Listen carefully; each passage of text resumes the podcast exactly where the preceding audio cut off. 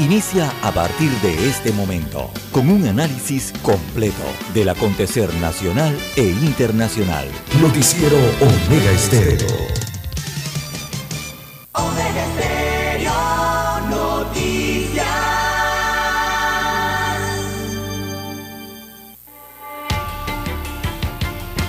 A continuación, los titulares, con los hechos que son noticias hoy.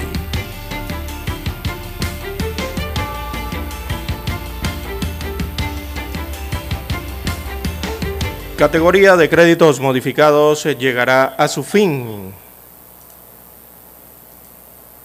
Este mes, el superintendente de bancos eh, planteará ante la Junta Directiva de la entidad una propuesta de regulación con la que busca eliminar la figura de los créditos eh, modificados.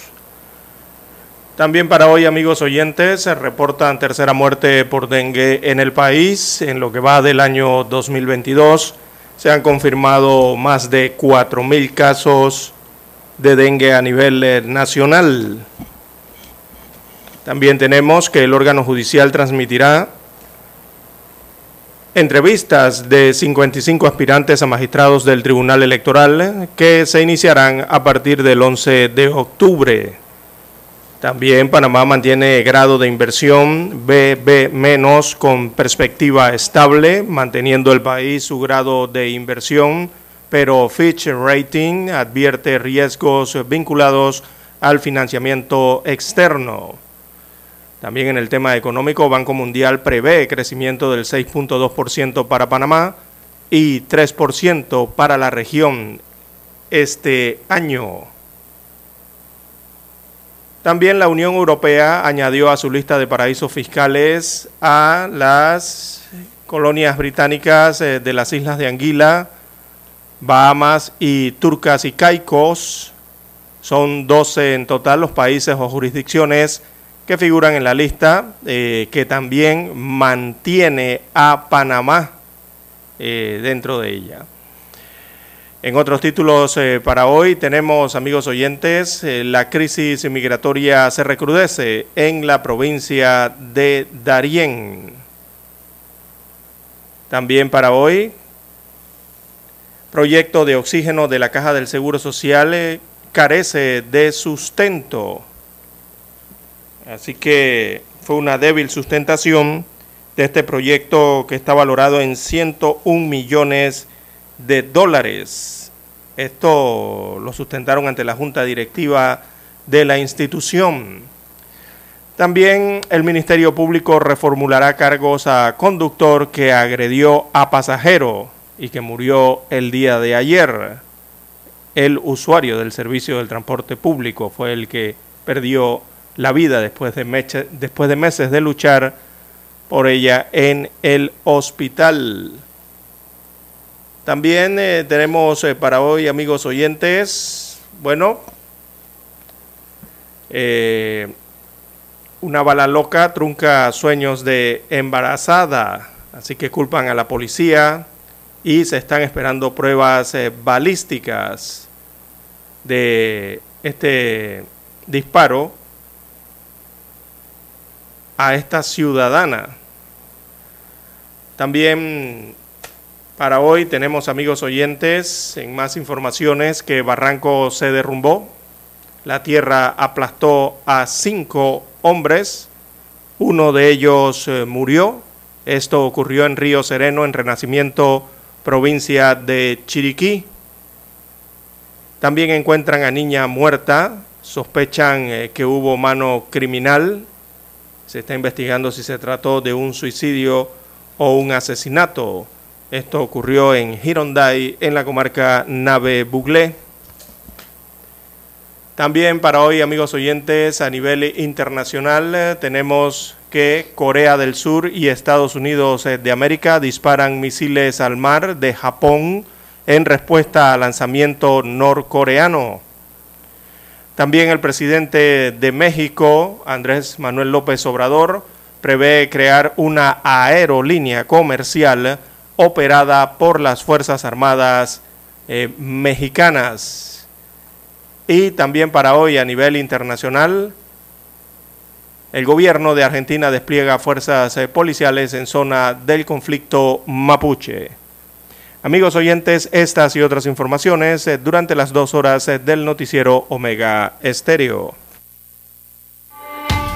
Estos fueron nuestros titulares de hoy. En breve regresamos.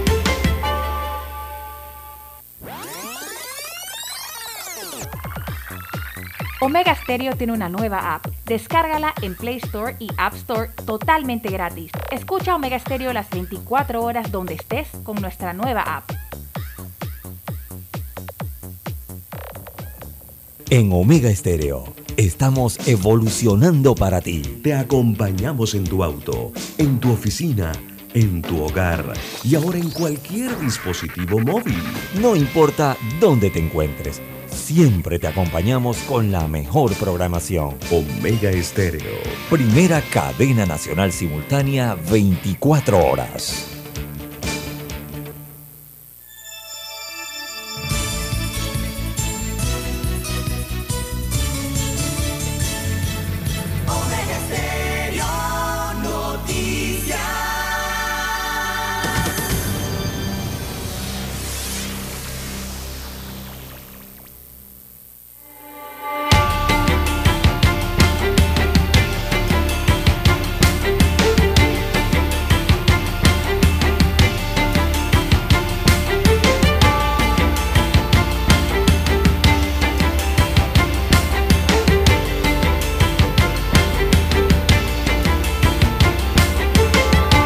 Días amigos oyentes que nos escuchan a nivel nacional a través de todas las frecuencias eh, de Omega Estéreo Panamá. Sean todos bienvenidos a esta emisión informativa para este miércoles 5 de octubre del año 2022. En el control maestro nos acompaña Daniel Araúz y en la unidad remota Luis Lucho Barrio. Muy buenos días a todos. Y este es su servidor César Lara para llevarle adelante estas dos horas informativas con las noticias locales, internacionales, sus respectivos análisis y comentarios al inicio de esta mañana donde ya comienza a despuntar eh, el astrosol, ¿verdad? Esa intensidad luminosa ya comienza a alumbrar ciudad de Panamá y el resto del territorio nacional. Agradeciéndole al Todopoderoso por permitirnos una mañana más eh, de vida y también permitirnos contar con su sintonía, amigo oyente.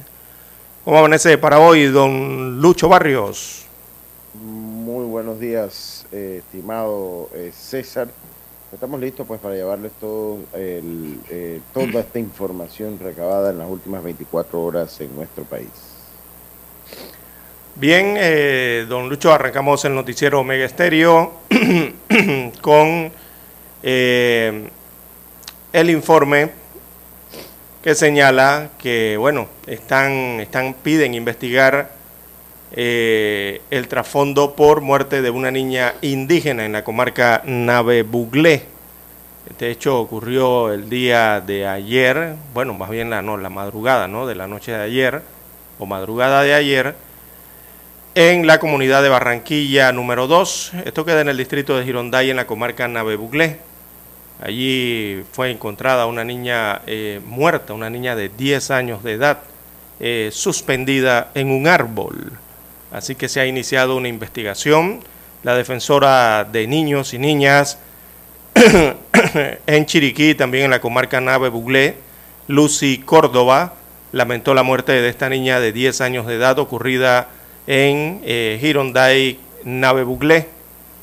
Así que Córdoba a través de sus redes sociales también le solicitó eh, que las autoridades realicen una investigación exhaustiva para descartar un homicidio y de tratarse de un suicidio, saber qué clase de tortura psicológica o física tenía esta niña de 9, 10 años de edad para no querer vivir.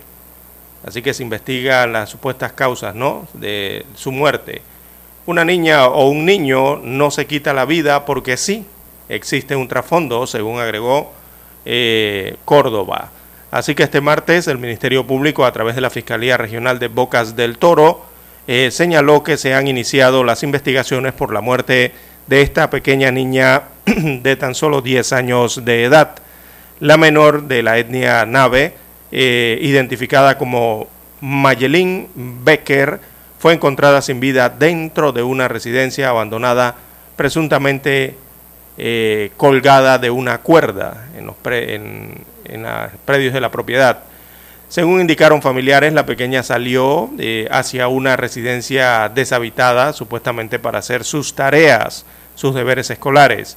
Los padres eh, de la niña, al notar que ya era de noche, que estuvo fuera todo el día y no regresaba, salieron a buscarla, encontrándola colgada. Así que las autoridades en el occidente del país han iniciado las investigaciones para determinar realmente qué ocurrió en este hecho, si se trató eh, de un suicidio o se trató de un homicidio. Es lo que se investiga por parte del Ministerio Público a través de la Fiscalía Regional de la provincia de Bocas del Toro. Bien, las 5.44, 5.44 minutos eh, de la mañana en todo el territorio nacional. Oiga, cancelación definitiva de la licencia, punto crítico en la discusión de la ley contra los conductores borrachos. Eh, la cancelación, cancelación inmediata y definitiva de la licencia de conducir a las personas que causan accidentes de tránsito, lesiones o la muerte a otras personas cuando se compruebe el estado de embriaguez o intoxicación por estupefacientes, aún no alcanza el primer debate de la Asamblea Nacional. La tolerancia cero es el tema crucial en, el discusión, en la discusión del proyecto de ley 792-792 propuesto por el diputado Gonzalo González que se analiza en la Subcomisión de Comunicación y Transporte. El reglamento de tránsito ya contempla la cancelación de la licencia. El proyecto no aborda el tema de apoyo a las víctimas y la sensibilización con algunos puntos que se, que se debaten, sostiene Osiris Gratacos, Gratacos, cofundadora de la Fundación Educación Vial. Gratacos sostiene que el proyecto de ley dicta sanciones severas lo que amerita ampliar la consulta a niveles intersectoriales, sociedad civil y de la empresa privada. Es un tema complejo que va más allá de una ley de un solo artículo, indicó la activista. Además, la tolerancia cero. La ley también debe ser un disuasor en el futuro, para lo cual requiere el componente de prevención y educación, agregó la experta. Hay que ser conscientes que las personas que manejan bajo estado etílico tienen un arma en potencia y puede causarle daños a otra persona, señaló el diputado, el diputado Gonzalo González, quien reclama, el diputado Gonzalo González, a ver, eh, a ver acá que se nos fue, quien reclama eh, mayor educación vial y que en la práctica no se queden en un eslogan. En las consultas participaron representantes de la ATT, el Ministerio Público y la Fundación Vial, entre otros, que brindaron sus aportes al proyecto de ley para llegar a un consenso en el primer debate, a pesar que esta iniciativa positiva eh, al aportar sanciones más rígidas para los conductores irresponsables, a la ATT le preocupa que la propuesta como está planteada pueda entrar en conflicto con normas existentes. El funcionario recalcó que reevaluar la forma como está planteado el proyecto de ley para evitar que sea vetado por el presidente de la República. Interesante esto. esto en otros países, Lara, hace rato se viene dando. Uh, como no, ya lo hubieran aprobado. ya esto lo hubieran aprobado hace rato en cualquier otra latitud, don Lucho Barrios. Eh, porque hay consecuencias, eh, uno no lo nota a veces, pero hay varias consecuencias ya en Panamá, consecuencias que son reales eh, por manejar en estado de ebriedad. Falta esa que tiene que ver con la cancelación definitiva entonces de la licencia de conducir eh, em, o la pérdida de la licencia, porque hay consecuencias con los temas del seguro. Eh, si usted, usted, usted tiene un récord que no es muy bueno, las aseguradoras se encargan de usted. también hay otras consecuencias que tienen que ver es que la licencia es importante para muchas cosas, eh, don, don Lucho, y perderla eh, no le va bien a muchas personas al perderla o tenerla suspendida. Eh, y a esto me refiero que con la licencia de conducir también se requiere para tu medio, para algunos conductores, es su medio de subsistencia o su medio de trabajo. Entonces hay gente que hasta pierde el empleo, don Lucho, por no tener licencia de conducir o por eh, que eh, le ha sido suspendida o restringida por alguna de las tantas consecuencias que involucraría esta, la que es de eh, manejar en estado de ebriedad. Eso por una parte. Y hay otras consecuencias, las peores que ya conocemos, que son las de las muertes cada año de personas producto de accidentes de tránsito en los que cuando le realizan las pruebas de alcoholemia lastimosamente salen con estos eh, niveles ¿no?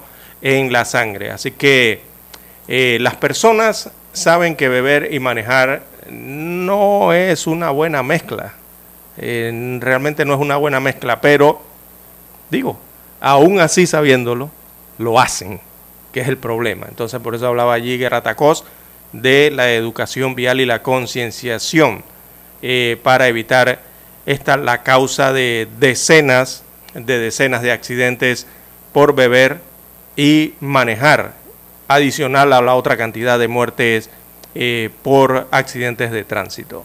Hay muchos. Ojalá el tránsito pudiese revelar o, o eh, clasificar eh, las estadísticas que tiene en cuanto para conocer los porcentajes de los choques eh, ¿verdad?, de los accidentes de tránsito que son fatales y que involucran a un conductor en estado de ebriedad. Eso también sería interesante eh, conocer esas cifras, lastimosamente no las tiene la nota, eh, para saber lo peligroso que es beber y manejar. es que unas solas cuantas bebidas, unos solos cuantos tragos, unas solas cuantas cervezas pueden hacer la diferencia, ¿no? Pueden hacer a una persona peligrosa al volante y poner la vida em, del conductor o los tripulantes del vehículo como la vida de los demás en peligro. Bien, las 5.50, 5.50 minutos eh, de la mañana en todo el territorio nacional. Debemos hacer una pequeña pausa y retornamos. La mejor franja informativa matutina está en los 107.3 FM de Omega Estéreo. 5.30 AM. Noticiero Omega Estéreo. Presenta los hechos nacionales e internacionales más relevantes del día. 7.30 AM. Infoanálisis. Con entrevistas y análisis con los personajes que son noticia. De 8 y 30 a 9 y 30 de la mañana. Sin rodeos. Con Álvaro Alvarado. De lunes a viernes por Omega Estéreo. En centrales telefónicas, la casa del teléfono es tu mejor opción. Te asesoramos y ofrecemos buena atención. Con años de experiencia trabajando para ti. La casa del teléfono, ubicados en Via Brasil y lista hermosa. La casa del teléfono, líder de telecomunicaciones a casa del teléfono, distribuidores de Panasonic. Ven a visitarnos, la casa del teléfono. 229-0465, lsdtcorp.com, distribuidor autorizado Panasonic. Para anunciarse en Omega Estéreo, marque el 269-2237. Con mucho gusto le brindaremos una atención profesional y personalizada su publicidad en Omega Estéreo. La escucharán de costa a costa y frontera a frontera. Contáctenos 269-2237. Gracias. Omega Stereo tiene una nueva app. Descárgala en Play Store y App Store totalmente gratis. Escucha Omega Stereo las 24 horas donde estés con nuestra aplicación totalmente nueva. Noticiero Omega Estéreo.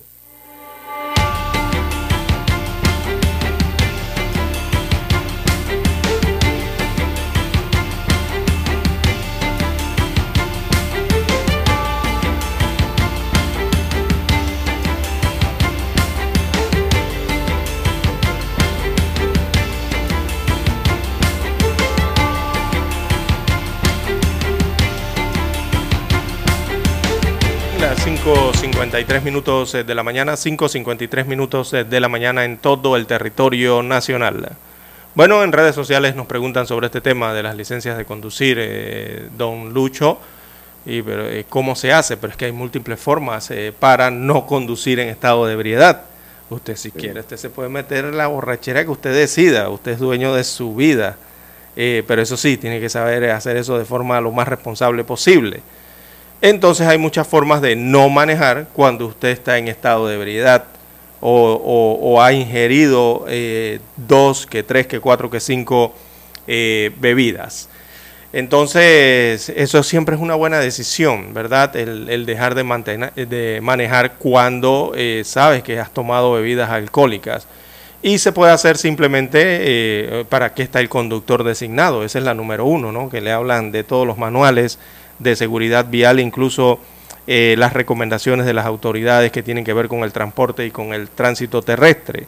Cada vez que usted salga y sabe que va para una fiestecita, eh, va para una discoteca o va para un pop, ¿verdad? Eh, entonces, y sabe que va a tomar, lleve un conductor designado, un conductor elegido, ¿no? también hay una serie, está el taxi, el transporte selectivo, Aquí hay una serie de plataformas eh, de cómo transportarse, eh, don Lucho, eh, alternativas también. Y bueno, diversas formas para no conducir en estado de ebriedad.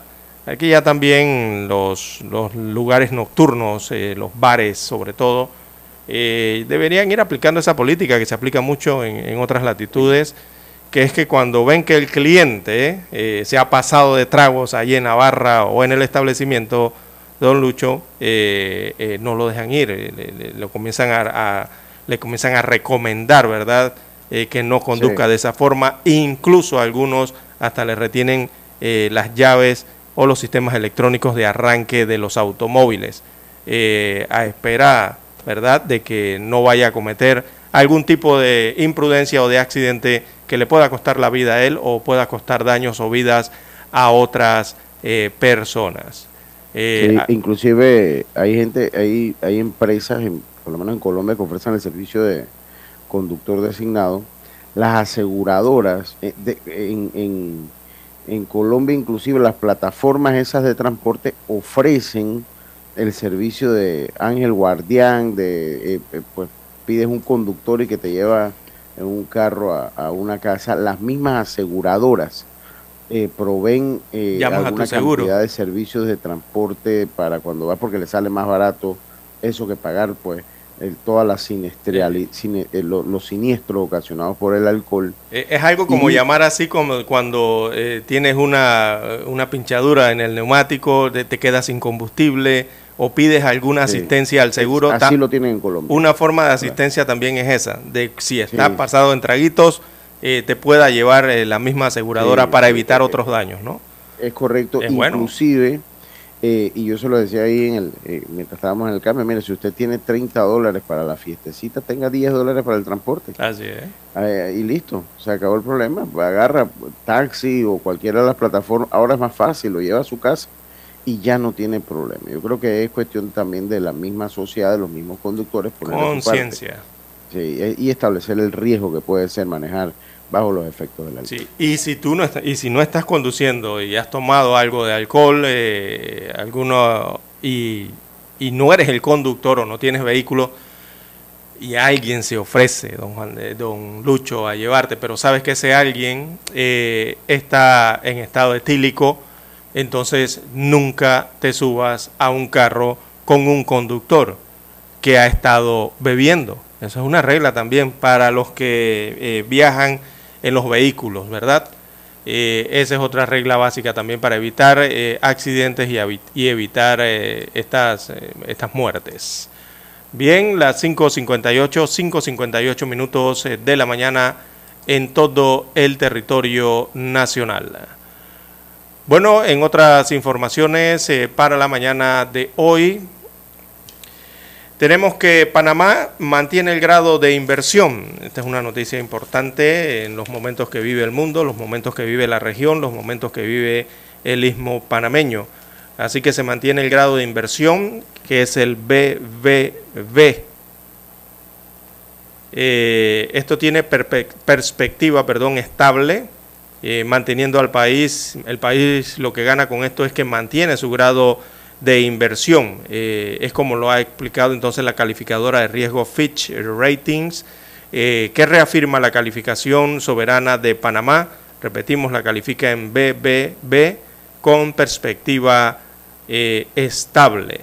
Así que esto lo informó el Ministerio de Economía y Finanzas mediante un comunicado en donde manifiesta que Fitch resaltó que la calificación del país está basada en el alto ingreso per cápita, resultado de un historial de fuerte desempeño macroeconómico caracterizado por las altas tasas de, crecimiento y una inflación relativamente baja. Eh, todo esto respaldado por la estrategia o más bien la estratégica ubicación eh, del país y también por tener activos tan importantes como el canal de Panamá. Así que esto le da el optimismo a Fitch Rating eh, y mantiene la calificación estable BBB de Panamá. Eh, el optimismo de Fitch Rating se compagina entonces con la tendencia o la proactividad o de eh, endeudamiento alimentada por esas agencias, también dicen los expertos. Eh, también Fitch Rating en su reporte hace un, pero o un sin embargo o un, o un subrayado allí de atención eh, para el país. Ellos están advirtiendo de los riesgos vinculados al financiamiento externo eh, Panamá debe tener, eh, debe estar pendiente o mirar, echarle ojo a esa situación y andarse con cuidado en ese sentido. Así que la calificadora estima que el istmo tendrá un crecimiento del Producto Interno Bruto del 9% para el año 2022, lo cual demuestra una recuperación robusta, dice el Ministerio de Economía y Finanzas, luego de la contratación, perdón, de la contracción sufrida por la pandemia de la COVID-19. Así que la economía eh, creció un 11.8% durante el primer trimestre del año, según las estadísticas del MEF, eh, potenciada por los sectores de minería y logística y, espera también un crecimiento en sectores como la construcción y el comercio minorista, según destaca el reporte entregado por el Ministerio de Economía y Finanzas respecto al grado de calificación de Panamá. Bien, tenemos que hacer la pausa para escuchar las notas eh, del himno nacional. Thank you.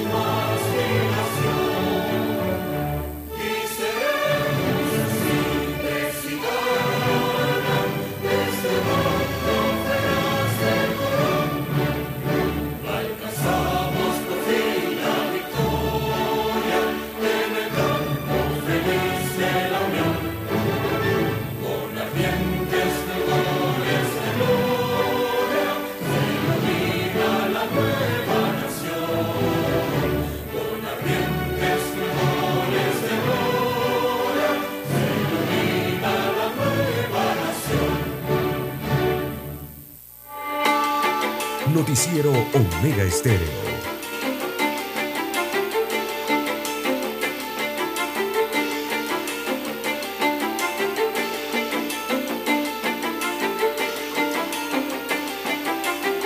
Seis y cuatro minutos, seis y cuatro minutos de la mañana. El proyecto de ley que crea el Ministerio de la Mujer pasa a tercer debate. Con 36 votos a favor, fue aprobado en segundo debate en el Pleno de la Asamblea Nacional el proyecto de ley 811 que crea el Ministerio de la Mujer. La vicepresidenta de la Asamblea, Kaira Harding, aclaró que el proyecto es un compromiso del presidente y no representa el crear más burocracia ni aumentar la planilla estatal. Debe recordar que la iniciativa del órgano ejecutivo busca reducir las brechas de género y alcanzar los derechos humanos de igualdad, la equidad y la justicia para mujeres en Panamá. A, consideración de la diputada Gorina Cano, el proyecto de ley 811 impulsará a las mujeres a ejercer puestos en jerarquía en servicios públicos, en la política y en lo empresarial. Por su parte, Nelly Herrera, directora encargada del Instituto de la Mujer, que de aprobarse la prerrogativa, el mismo presupuesto de la entidad ahora a su cargo pasaría al Ministerio de la Mujer. En tanto, Elía de Tulipano, miembro del Foro Nacional de Mujeres de Partidos Políticos, y Gloria Young de la Asociación Parlamentaria de la República de Panamá se refirieron a la necesidad de crear el Ministerio de la Mujer, ya que es un avance en los derechos humanos y la mayoría de los países del continente americano lo tienen. Eh, eh, pues interesante esta noticia. Sí, porque viene la pregunta inmediatamente, don Lucho, de si hace falta eh, un ministerio de la mujer en Panamá? Es que esa es la pregunta que se hace la mayoría de las personas. Eh, este tema es una promesa presidencial, ya, la había, ya se, conocía desde antes de que el presidente Cortizo eh, fuera electo, que tenía en su plan de trabajo la creación de un ministerio de la mujer. lo había presentado durante su campaña política y en los debates presidenciales, ¿no? Así que se entiende que es una propuesta, es un proyecto eh, presidencial, eh, pero siempre surge esa pregunta, si realmente hace falta un Ministerio de la Mujer o no hace falta un Ministerio de la Mujer. Y cuando se pregunta esto eh, en los círculos cercanos, cuando usted hace esa pregunta, lo más probable es que la respuesta sea sí, aunque también encontrará respuestas que dirán que no, porque hablan de la burocracia y de otras situaciones. pero eh, la siguiente pregunta que uno se hace después es, sería el por qué se necesita entonces un ministerio de la mujer. Allí parte del por qué lo explica la diputada eh, que fue entrevistada eh, en la nota que usted menciona, don Lucho, pero las dimensiones de una nueva cartera serían a los grandes rasgos asumir el tema eh, de femenino en este caso, eh, ¿verdad? Se trata de un ministerio de la mujer. Eh, también la mujer necesita prevención, necesita que se erradique la violencia de género. Ya lo hemos visto cómo se sufre de eso aquí en Panamá, sobre todo las mujeres. También hay que ver otros temas que tienen que ver con la igualdad, que tanto sufren, hasta, hasta de discriminación en el tema laboral. Esos son temas que aunque parecieran del Ministerio de Trabajo, también los puede abordar un Ministerio eh, de la Mujer, la igualdad laboral es salarial. Y la otra parte que tiene que ver con la, eh, ya el, enfoque político, eh, la paridad en todos los ámbitos que tienen que ver con las representaciones también y avanzar en el resto de lo que queda por el tema de los derechos humanos eh, que están consagrados a nivel universal, a nivel de, todo el planeta, y que serían parte de la defensa entonces dentro eh, de un ministerio de la mujer. También mucho se ha hablado en Panamá en los últimos años de otros derechos eh, que tienen que ver quizás con el paraguas que tenga un ministerio de la mujer, que tienen que ver también con el tema que, bueno, está sonando mucho a nivel mundial. En los últimos años se habla mucho de los derechos reproductivos de la mujer, eh, estos temas que tienen que eh, ver con mm, hasta con ideología de género, eh, todo eso rozaría por ahí donde estaría un ministerio de la mujer o, lo tendría que atender el titular de esa entidad una vez sea aprobado en el país. Algunos, bueno, consideran que tener un ministerio de las mujeres es una idea peligrosa otros consideran que no, que es una idea necesaria, que es necesario tener una institución de este nivel que vele por el bienestar eh, de las féminas en Panamá. Yo pienso, eh, César, que es interesante uno saber si se crea ese ministerio, entonces, eh, ¿cómo se haría con...? hablan de presupuesto, que el, que el presupuesto de la parte del Ministerio de la Familia iría allá, pero yo... del desarrollo social. perdón, de desarrollo social. Es que primero era el Ministerio de la, del MIJUNFA, ¿se acuerda cuando crearon el MIJUNFA, que era el del niño, la familia, el niño, la niña, la mujer, eh, y después pasó entonces al Ministerio de Desarrollo Social. Eh, poco a poco, lo, poco a poco lo que tienen que atender esos ministerios fueron lo fueron deshilachando, ¿no? Y colocando en otros ministerios.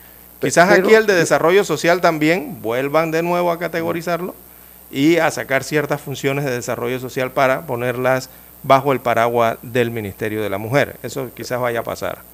Lo, que pasa es que si usted crea un nuevo ministerio, pero no crea las iniciativas eh, eh, legislativas, parlamentarias, que ayuden a proteger y que ayuden eh, eh pues incentivar la, la, la, igualdad, la equidad, la igualdad de género, pues flaco favor se hace. Entonces muchas veces estas decisiones se hacen más con el objetivo de, eh, pues, hay que ser sincero, aquí se busca muchas veces engrosar o buscar también espacios eh, políticos, espacios de, donde nombramiento a una serie de cantidad de personas eh, a, a, llegar a los gobiernos y al fin y al cabo flaco favor se le hace entonces cuando usted las partes básicas, que todo esto debe estar eh, en muchos aspectos de esto pueden eh, eh, mejorar a través de legislación y si no se hace, pues no se hace nada. Solo deja usted entonces más burocracia, más nombramiento de personas, porque imagínese todos los nombramientos que ocupa un ministerio recién creado. Entonces yo verdad que, y no es nada en contra, porque estos son temas tan sensibles hoy en día, César, que uno, uno tiene que opinar pues de una manera muy cuidadosa y, de mucho respeto. O sea, yo, yo más que estar en contra de la medida, estoy en, eh, eh, eh, pienso que a través de los canales actuales, si, existe voluntad, se puede lograr desarrollar un buen trabajo sin tener entonces que, que seguir agrandando esta burocracia estatal. Ese es el punto y es la preocupación que yo tengo con un nuevo ministerio. Porque al fin y al cabo los mismos diputados y la gente a llegar al gobierno son los que se aprovechan de un nuevo ministerio para ir metiendo a sus personas. Entonces se hace con ese fin y no se hace con el verdadero fin de proteger a la mujer, de darle las condiciones de igualdad que se merecen y todo entonces queda desvirtuado eh, eh, eh, desde su nacimiento. Entonces hay que ver entonces cómo es, cómo se haría. Y recordemos que estamos en Panamá estando en Panamá, aquí priva los intereses políticos, siempre ha privado los intereses políticos y intereses de es nombrar cierto, a las personas. Es cierto, porque recordemos que dentro de la sábana, digamos, eh, de leyes que hay, de derechos que hay consagrados en leyes en la República de Panamá, muchas tienen que ver con eh, derechos que hay que garantizar a las mujeres. Así también como los hombres tienen derechos, las mujeres también tienen sus derechos. Eh, y por allí entonces iría la misión también de un futuro ministerio eh, de la mujer. Hay muchas leyes vigentes y leyes que, de las cuales alguien tiene que estar pendiente. Eh, y en este caso sería también parte de las funciones del Ministerio de la Mujer. Por allí saldrán a decir algunos, bueno, ¿y habrá un Ministerio del Hombre? Siempre se hace la pregunta a la gente, ¿no? Porque cuando usted busca las estadísticas de, la, de todos estos temas, en, violencia de género, en tantas defensas que hay que hacer de los derechos humanos que son tanto para hombres como para mujeres, entonces encuentra los resultados ¿no? de esos porcentajes altos, de situaciones que ocurren en las féminas o porcentajes altos de situaciones que ocurren en los hombres, eh, que también eh, tienen que ser defendidos aquí a nivel de la República de Panamá. Me refiero a las leyes ¿no? y a los derechos. Bien, las 6.14, 6.14 minutos de la mañana en todo el territorio nacional.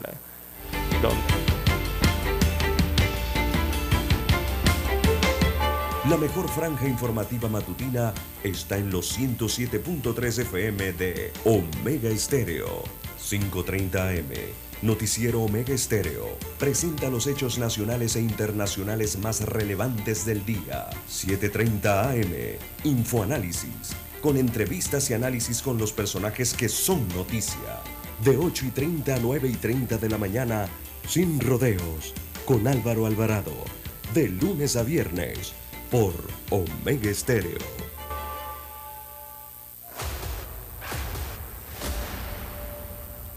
Desde los estudios de Omega Estéreo, establecemos contacto vía satélite con la voz de América. Desde Washington, presentamos el reportaje internacional.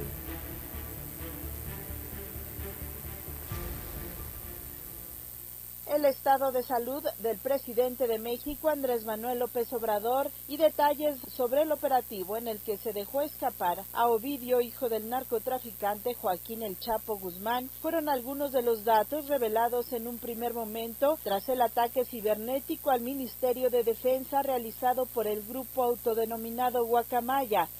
Sin embargo, conforme avanzan los días, surge nueva información producto del hackeo, por ejemplo, que la Secretaría de la Defensa Nacional da seguimiento a personas del Ejército Zapatista de Liberación Nacional surgido en 1994. También vigila movimientos y líderes sociales, anarquistas y colectivos feministas a quienes clasifica igual que grupos subversivos. Se ha revelado además que la Sedena tiene prevista la creación de una empresa turística y una nueva aerolínea, mientras el presidente López Obrador continúa minimizando el ciberataque y dice que en cuanto a su salud, el informe que revela enfermedades como hipertensión, gota e hipotiroidismo fue incompleto. ¿Qué faltó? Porque tengo otros achaques y que este, ya estoy chocheando, pero que tengo la fortaleza suficiente, y sobre todo las convicciones y el amor al pueblo, para concluir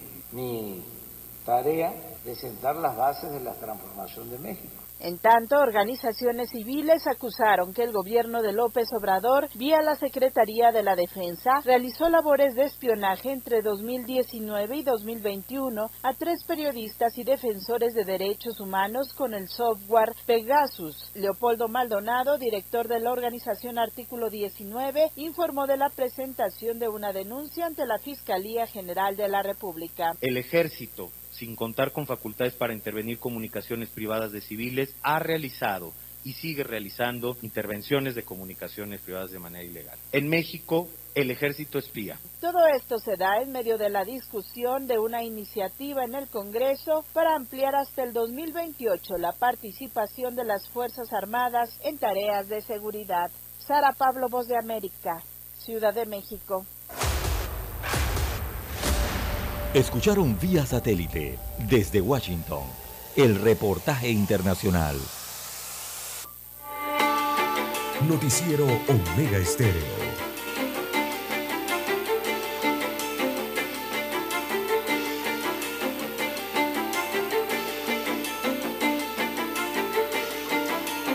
Bien, amigos oyentes, eh, la hora en todo el territorio nacional, las 6, 18 minutos de la mañana. Bueno, el órgano judicial decidió que se transmitirá las entrevistas a los 55 aspirantes a magistrados del Tribunal Electoral, entrevistas que se iniciarán a partir del 11 de octubre próximo. Eh, aquí en esta estación, hace algunos días, hace algunas semanas, era, lo veníamos solicitando, eh, porque esto era necesario, eh, que se hicieran entrevistas eh, para conocer la opinión de los aspirantes. Son más de 50 aspirantes eh, al cargo de magistrado del Tribunal Electoral. Recordemos que este magistrado del Tribunal Electoral le corresponde por constitución, eh, le corresponde al órgano judicial, o sea, a la Corte Suprema de Justicia, designarlo. Cada uno de los tres magistrados es designado por un órgano del Estado. En esta ocasión el reemplazo sería designado por los magistrados eh, de la Corte Suprema de Justicia en decisión que tomen en este órgano del Estado.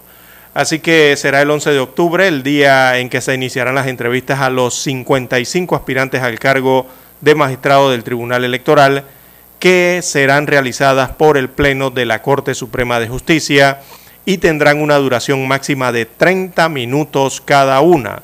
Y se seguirá el orden en que fueron presentados los documentos. Ese será el orden, no será por orden alfabético, sino por el orden en que fueron entregados los documentos de aspiración. Así que los interesados eh, que deseen seguir las entrevistas a los postulantes, eh, estas entrevistas se transmitirán en vivo a través de la página web del órgano judicial. Recordemos la página web o, eh, o página electrónica es órganojudicial.gov.pa. Allí serán las entrevistas eh, en directo y también eh, se ha habilitado un canal de YouTube eh, que sería el canal O Judicial Panamá. Así sería la dirección de este canal, sería O Judicial Panamá. Ahí se podrán ver las entrevistas en directo eh, en el momento en que están siendo eh, preguntados por el Pleno, sería en este caso del órgano judicial. Así que ese proceso debe agotarse en 27 horas y media, porque si le dan 30 minutos a cada participante, serían 27, casi 28 horas las necesarias eh, para escucharlos. Todo indica que la, la, la digamos que la pelea estaría entre los expresidentes de la Corte Suprema de Justicia eh, y también entre expresidentes de la Sala Civil. Eh, recordemos que allí está el nombre de Harley Jane Mitchell Dale, eh, muy conocido en Panamá, destacado abogado que ha, estado al frente de varios cargos de alta relevancia dentro de la esfera eh, gubernamental y también está el nombre de Hernán Antonio de León Batista, otro abogado y también que fue magistrado en la Corte Suprema de Justicia. Son los nombres que suenan allí en ese sentido.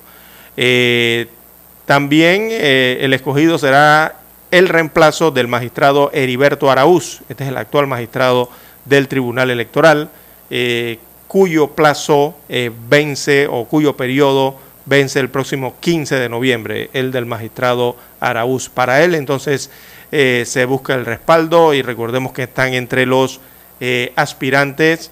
Mm, también aparece Raúl Rodríguez. Eh, Raúl Rodríguez fue expresidente del órgano legislativo de la Asamblea Nacional. También el asesor presidencial Elio Chi, Chi perdón es el nombre correcto, Elio Chi se encuentra en la lista también Luis Carlos Cabeza, eh, conocido abogado en el país, Mirta Varela de Durán, Mirta Varela de Durán es la actual eh, magistrada suplente del Tribunal Electoral. Ella también fungió eh, en algún tiempo como secretaria general de esa institución. Javier Ordinola, otro nombre muy conocido en los medios de comunicación, también está en la lista. también la vicepresidenta del Colegio Nacional de Abogados, Maritza Cedeño de Vázquez, la vemos aquí en la lista. También eh, vemos que hay exministros, uno de ellos es Milton Enríquez Cohen, eh, eh, fue exministro de, de, gobierno, si mal no recuerdo, sí, exministro de gobierno recientemente. también figuran Eduardo Leblanc, es un nombre que ha traído bastante polémica. Recordemos que es el actual defensor del pueblo de Panamá Eduardo Leblanc. También aparece el nombre de Cristina Torres, eh, Manuel Eduardo Bermúdez, eh, la secretaria general de la Fiscalía Electoral, ella es Ana Raquel de Santa María Castrellón.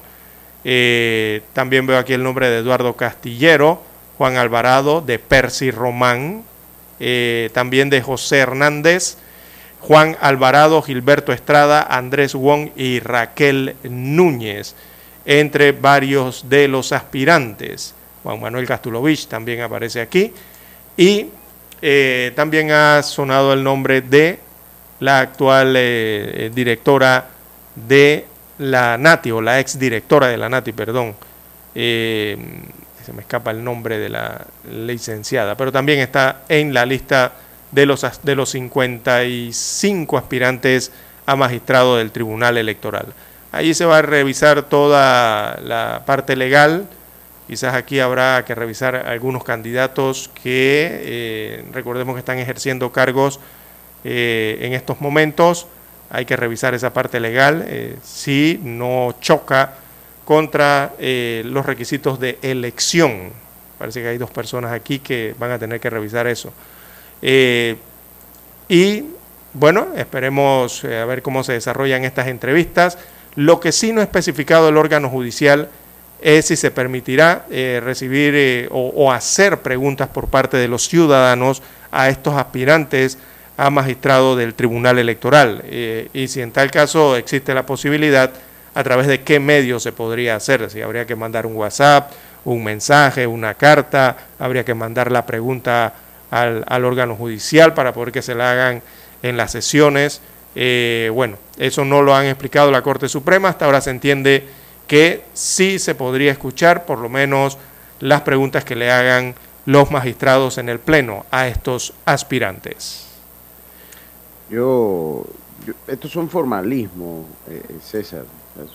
Pero es bueno que sea transparente y, correcto, y, la ciudadanía pueda escucharlos. Estamos claritos con eso ahora. Siento que a la hora de decidir yo leí una nota eh, también de este tema, porque que la gente está pidiendo que, pues, precisamente estábamos hablando del Ministerio de la Mujer, que están pidiendo que una mujer sea la nueva, yo no recuerdo, no creo que por lo menos en la era democrática. No, no, ha, eh, no, no ha existido. No, ha habido mujeres como con el cargo de magistrada. Este es un nombramiento que le toca a la Corte Suprema de Justicia, que ya eh, la Corte Suprema de Justicia. Allá sí. Pues, sí, exacto. Entonces, pues es interesante ver si alguna de las mujeres que está eh, aspirando tendría pues el favor de la Corte Suprema de Justicia para un cargo como esto, aunque hay muy buenos, debo decir que usted leía los nombres, para mí hay muy buenos nombres. Eh, hay más, eh, leí los que más destacados me llegaron a la mente, pero hay más nombres. Sí, y es una, y es, para nosotros es, una entidad pues de vital importancia y de credibilidad yo creo que el Tribunal Electoral, dentro de algunas críticas que se le han podido hacer en el tiempo, creo que eh, en nuestra era democrática ha formado una, eh, ha formado una parte fundamental e importante de la democracia en el país eh, y, se ha sabido ir adaptando en el tiempo al punto que tenemos una, un sistema de elecciones rápido, un sistema de elecciones confiable y un sistema de elecciones totalmente transparente. Entonces yo creo que pues habría que escuchar las entrevistas y ojalá sea el que él o la que reemplace al magistrado Araúz, pues eh, continúe con esa trayectoria que ha tenido precisamente el Tribunal Electoral de eh, ser el ancla y el bastión de la democracia del país. Así es, muy buenos nombres aquí de profesionales eh, del derecho y otros aspirantes. Bien, las 6.28, 6.28 minutos de la mañana en todo el territorio nacional. Debemos hacer la pausa para escuchar un corte y también eh, posteriormente los periódicos. Para anunciarse en Omega Estéreo, marque el 269-2237. Con mucho gusto le brindaremos una atención profesional y personalizada. Su publicidad en Omega Estéreo. La escucharán de costa a costa y frontera a frontera. Contáctenos 269-2237. Gracias. 7.30 AM. Infoanálisis, con entrevistas y análisis con los personajes que son noticia. La mejor franja informativa matutina está en los 107.3 FM de Omega Estéreo, cadena nacional. Desde los estudios de Omega Estéreo, establecemos contacto vía satélite con la voz de América. Desde Washington, presentamos el reportaje internacional.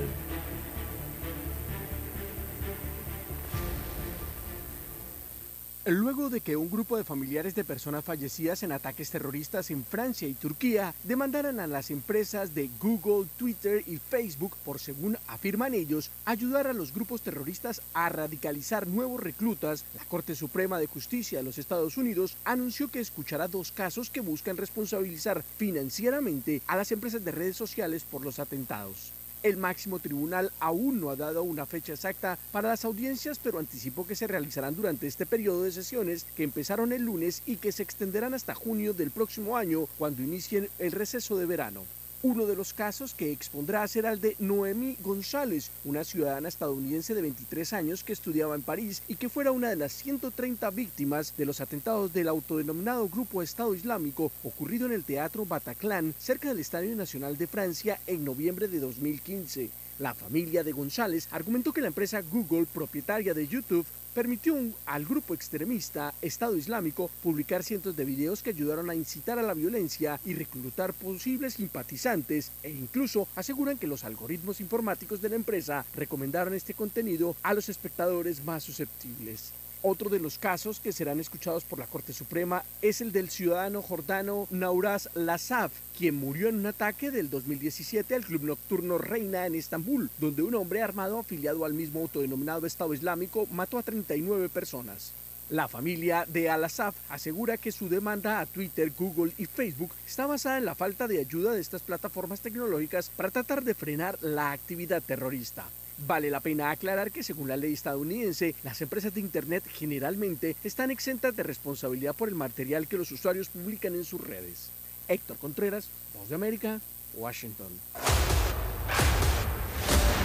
Escucharon vía satélite desde Washington el reportaje internacional. Noticiero Omega Estéreo. Las noticias impresas en tinta sobre papel. Con ustedes. Escuchando el periódico. Los titulares de las primeras planas de los diarios estándares de circulación en Panamá.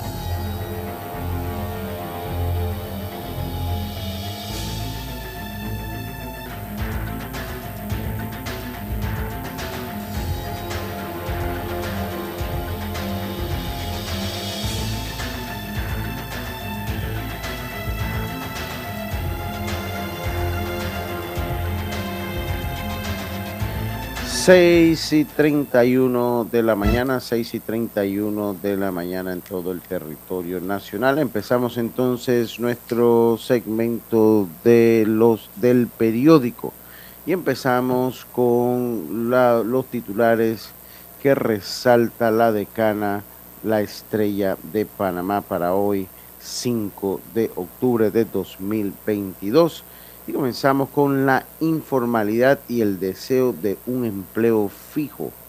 De acuerdo con la encuesta de propósitos múltiples de abril pasado, había 737 mil panameños en la economía informal. Expertos analizan la realidad de la economía informal. Dice que la UE, la Unión Europea, mantiene a Panamá en la lista gris e incluye tres naciones del Caribe. El Consejo de la Unión Europea decidió mantener a Panamá en su lista discriminatoria de paraísos fiscales al considerar que no ha hecho las reformas a las que se comprometió. El Consejo además agregó a Anguila, las Bahamas y las Islas Turcas. La crisis migratoria eh, se reduce en Darién las autoridades de seguridad prevén un incremento de las personas que cruzan la selva del Darién con la reapertura de la frontera entre Venezuela y Colombia. La crisis migratoria fue analizada ayer en el Museo de la Libertad y los Derechos Humanos. Las elecciones en el sur y su efecto electoral en el país. Segunda vuelta. Las dos últimas elecciones que se han dado en América del Sur han generado un debate sobre la segunda vuelta en Panamá. Hay voces a favor y voces en contra. Fitch Ratings reafirma grado de inversión de la economía panameña. La calificadora Fitch Ratings reafirma la calificación soberana de Panamá en BBB- con perspectiva estable manteniendo el país su grado de inversión.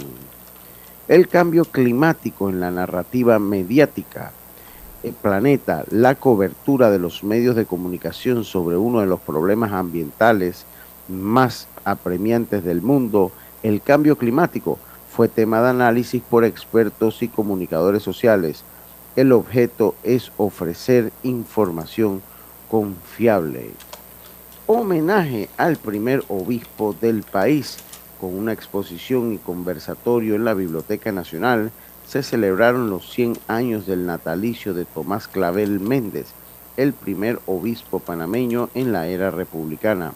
El evento forma parte de la celebración de los 80 años de la biblioteca. La jugada dentro y fuera de la cancha del técnico de España, Luis Enrique.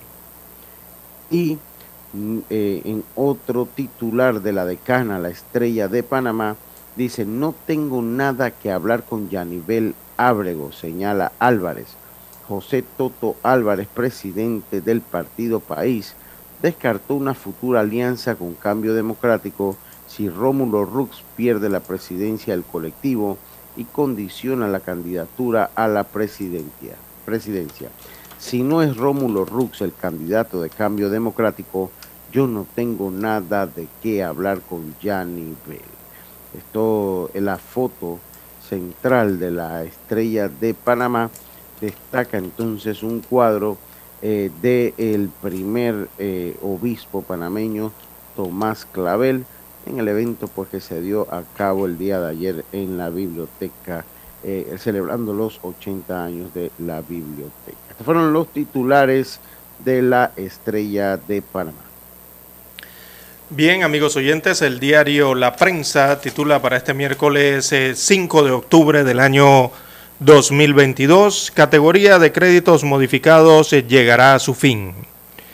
Destaca el diario La Prensa en su sección de banca y finanzas que se agotó el tiempo. La banca prepara una nueva regulación para formalizar el plazo de los créditos modificados y pasar esos préstamos a la cartera de créditos regular. Así lo adelantó el superintendente de bancos Amaury Castillo, quien señaló que del total de los préstamos bajo esta modalidad, 993 millones de dólares conforman la cartera de préstamos dudosos o irrecuperables. Así que este mes eh, el superintendente de bancos eh, planteará ante la Junta Directiva de la entidad eh, una propuesta de regulación con la que se busca eliminar la figura de los créditos modificados. En más títulos para la mañana de hoy del diario La Prensa, cuatro proyectos se bajan de los incentivos turísticos. Bueno, al menos dos desarrolladores turísticos de Playa Escondida, uno vinculado al grupo Los Pueblos y otro más, eh, perdieron a la ATP, o más bien pidieron a la ATP cancelar sus registros. Eh, ¿Quiénes siguen en carrera y cuáles son sus vínculos con el gobierno? Bueno, esta es una pregunta que se hace el diario La Prensa y que encuentra respuesta en la página 2A, donde hay un amplio reportaje y el listado de los beneficiarios de estos incentivos a los proyectos de turismo perdón, en los últimos años. Y lo interesante del listado es que muestra eh, el, el monto de inversión a los que eh, se les aplica los incentivos a través de estas leyes en Panamá. Bien, eh, en más títulos de la prensa para hoy tenemos Fitch confirma calificación de riesgo de Panamá, eh, está estable. Destaca la prensa que la agencia calificadora Fitch considera que las condiciones financieras de Panamá son estables y que continuarán así en el corto y mediano plazo lo que llevó a la firma a mantener la calificación soberana de BB- con perspectiva estable. También para hoy, Ministerio Público reformulará cargos a conductor que agredió a pasajero. Esta es una noticia que ha generado mucha opinión pública en las últimas horas luego de que se conociese el fallecimiento de esta víctima. Bien, el Ministerio Público anunció que reformulará los cargos contra el transportista que agredió a un pasajero que exigió el cobro justo por el servicio del transporte público. El usuario falleció tras cinco meses en coma. Increíble que esto pase en Panamá. Bien, eh, proyecto de oxígeno de la Caja del Seguro Social eh, carece de sustento, destaca la rúbrica de Yolanda Sandoval en la página 1B de la sección de Economía y Finanzas de la prensa. Destaca el reporte que el proyecto de instalar cuatro plantas eh, de procesamiento de oxígeno en la Caja del Seguro Social no contaba con un sustento o ficha técnica que validara cómo se hará ni bajo cuáles parámetros de seguridad eficiencia administrativa o financiera se ejecutará. Es que esto es increíble en la caja del Seguro Social. Hay un programa de IBM eh, en problemas. Eh, también eh, hay sistemas de tecnología y de comunicaciones que no se interconectan entre sí para brindar un mejor servicio administrativo dentro de la institución y eh, aquí están pensando en instalar es una planta de oxígeno en la caja del Seguro Social, cuando hay otros pendientes que creo eh, merecen mayor atención y eh, en la caja del Seguro Social en este caso. Bien, en más títulos del diario La Prensa, en la sección de Panorama, la carrera independiente por la alcaldía capitalina. Eso está en la página 4A. Además, cambios a la ley de medicamentos en espera de segundo debate. También en la sección Vivir Más, bueno, allí desarrollan el reportaje Nobel de Física para pioneros de la informática cuántica. Usted se puede enterar en la página 5B eh, cómo fue elegido y por qué. También eh, aparece un llamado al postcat eh, sin nombre. aparece la fotografía de la presidenta de la Cámara de Comercio de Panamá, que desarrolla el tema el desempleo y el peligro de la informalidad. Allí lo analiza en el postcat sin nombre del diario La Prensa. Veamos la fotografía principal del rotativo. Eh, bueno, la titulan APEDE reconoce a empresario Juan Octavio Díaz. Así que el presidente de la Casa de las Baterías fue seleccionado como el Ejecutivo del Año por la Asociación Panameña de Ejecutivos de Empresa APEDE. Eh, él es de nombre Juan Octavio Díaz resaltó que muchas empresas se enfrentan a cambios eh, disruptivos, por lo que eh, tener que aprender a innovar, escuchar al consumidor y reinventarse para subsistir es importante en estos momentos, según señala el gerente de esta empresa que eh, recibió este reconocimiento empresarial. Bien, son los títulos que tienen portada hoy el diario La Prensa. Con ella concluimos la lectura de los principales titulares de los diarios estándares de circulación nacional. Hasta aquí. Escuchando el periódico. Las noticias de primera plana, impresas en tinta sobre papel.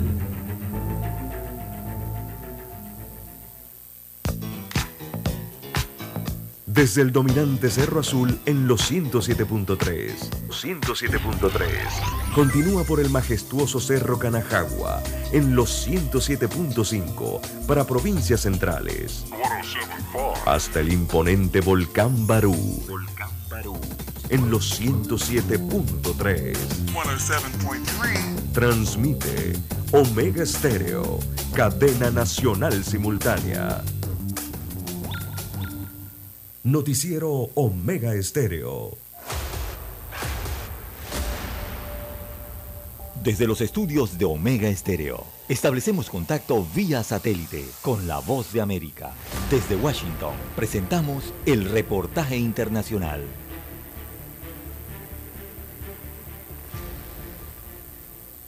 La Real Academia Sueca de Ciencias en Estocolmo anunció que los científicos Alan Aspect John F. Clauser y Anton Selinger comparten el Premio Nobel de Física 2022 por sus descubrimientos relacionados con el poder de la mecánica cuántica y compartirán el galardón que está acompañado por 900 mil dólares. El anuncio fue el segundo de esta semana y sigue la tradición de realizarse en octubre, mientras la ceremonia de entrega será el 10 de diciembre. El secretario de la Real Academia de Ciencias, Hansel Gree, fue el encargado de hacer la presentación del galardón.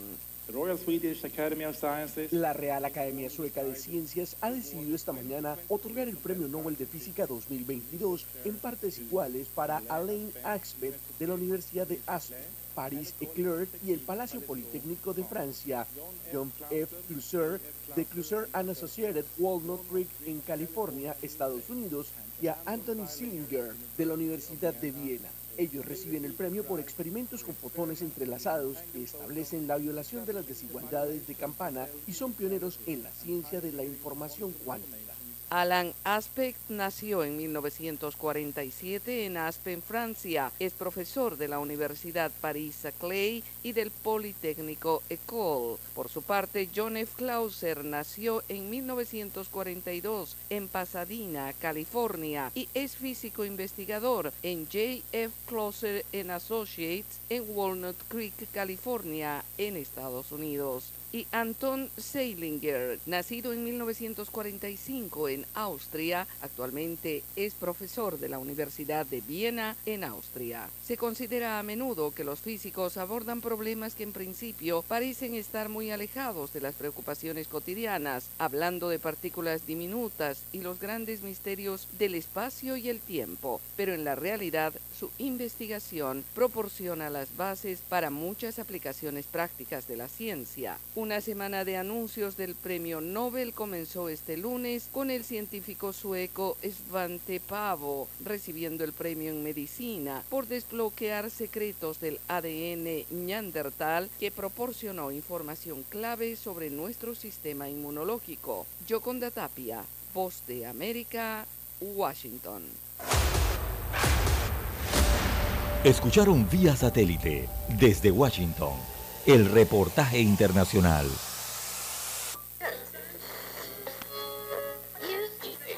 Cuando nadie creía en el FM estéreo.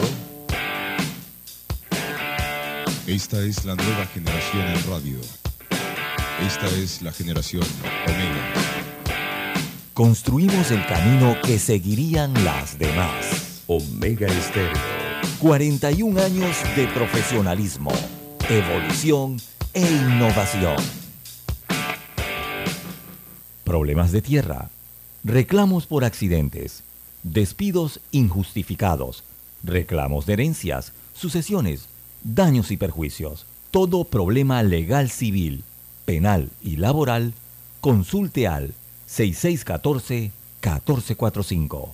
Licenciado Juan de Dios Hernández le atiende. 6614-1445 con atención en Panamá, Panamá Este, Panamá Oeste, Colón, Coclé, Santiago, Herrera y Los Santos. Anote y consulte 6614-1445.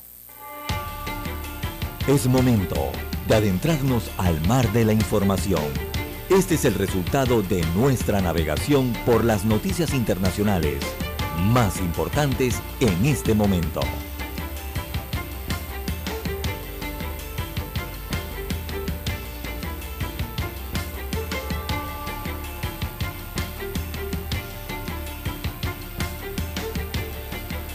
Bien, amigos oyentes, las 6:48 minutos eh, de la mañana en todo el territorio nacional. De relieve a nivel internacional, eh, tenemos eh, para hoy que Corea del Sur y Estados Unidos de América disparan misiles al mar de Japón.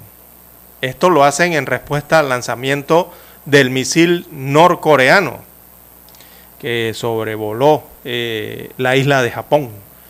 Bueno, así que fueron unos, fueron cuatro misiles, veamos cómo los lanzaron. Eh, fueron cuatro misiles eh, tierra a tierra, estos son los de superficie a superficie, en un ensayo conjunto eh, entre Corea del Sur y Estados Unidos. Y esos lanzamientos pretendían servir de respuesta precisamente al lanzamiento de un misil balístico de rango intermedio por parte de Norcorea también en la víspera. Así que cada uno de los aliados eh, disparó dos misiles, o sea, dos Estados Unidos, dos Corea eh, del Sur con los sistemas ATACMS, eso es eh, misiles que van de superficie a superficie hacia el mar de Japón fueron lanzados que golpearon los objetivos designados, según detalló el Estado Mayor Conjunto surcoreano en un breve comunicado en el que no se especifican más detalles sobre la hora o lugar del ensayo armamentístico. Recordemos que el martes eh, Pyongyang, o sea, Corea del Norte, disparó lo que parece ser un eh, 12 que sobrevoló Japón por primera vez en cinco años y que ha puesto eh, y que este supuesto proyectil eh, norcoreano es el que más distancia ha recorrido jamás, según eh, los reportes al haber volado en torno a 4.500 kilómetros alcanzados a una altura máxima de 1.000 kilómetros. Bueno, mira el rango de alcance de ese misil de los norcoreanos. Así que el presidente John Suk-yeol, que es el presidente surcoreano, eh, condenó el mismo martes el lanzamiento y prometió una primera respuesta que llegó horas después cuando un caza F-15 del ejército surcoreano eh, disparó bombas de precisión también sobre objetivos simulados en el mar amarillo. Así que muchos expertos creen que el hecho de que el proyectil norcoreano sobrevolara Japón por primera vez en un lustro eh, puede apuntar a una intensificación en cantidad y envergadura de las eh, pruebas de armas norcoreanas tal y como ya sucedió eh, precisamente en el año 2017 cuando el régimen norcoreano realizó eh, el que de momento es su último test eh, nuclear hasta la fecha. Así que fue la respuesta que han dado Corea del Sur y también el ejército de los Estados Unidos, acantonados por esa área, en cuanto al misil norcoreano que surcó el cielo japonés. ¿Qué más tenemos, don Lucho, en las internacionales? así es, y eh, América Latina sale del pozo y crecerá 3% este año según información del Banco Mundial.